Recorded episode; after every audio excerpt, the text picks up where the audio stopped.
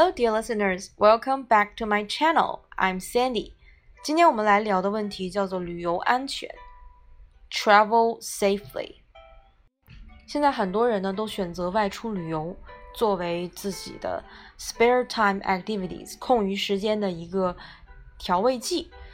我们今天来看一下这篇文章。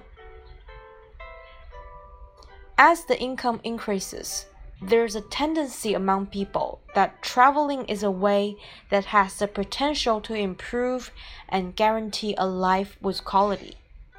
Nevertheless, the same time we enjoy the greatness the journey brings to us, the issue of tourism safety should also be cast in our careful consideration.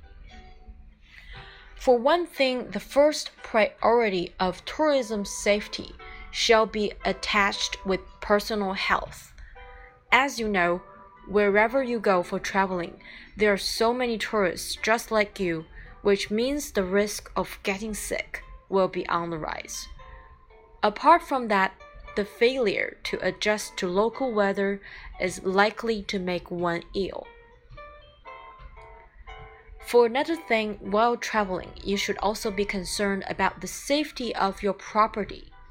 Although there's a tiny odd for robbery to happen, but that doesn't mean there stands no chance for a stealing incident. All in all, traveling is a pleasant thing. At the same time, we should attach more importance to traveling safety. 好了，这就是我们这一篇的分享。也希望每一个同学在出去旅游的时候，注意人身安全、财产安全，同时呢，要注意自己的健康。Anyway, that's our reading today. I hope all of you enjoyed it and keep listening to our channel. I'll see you next time. Bye.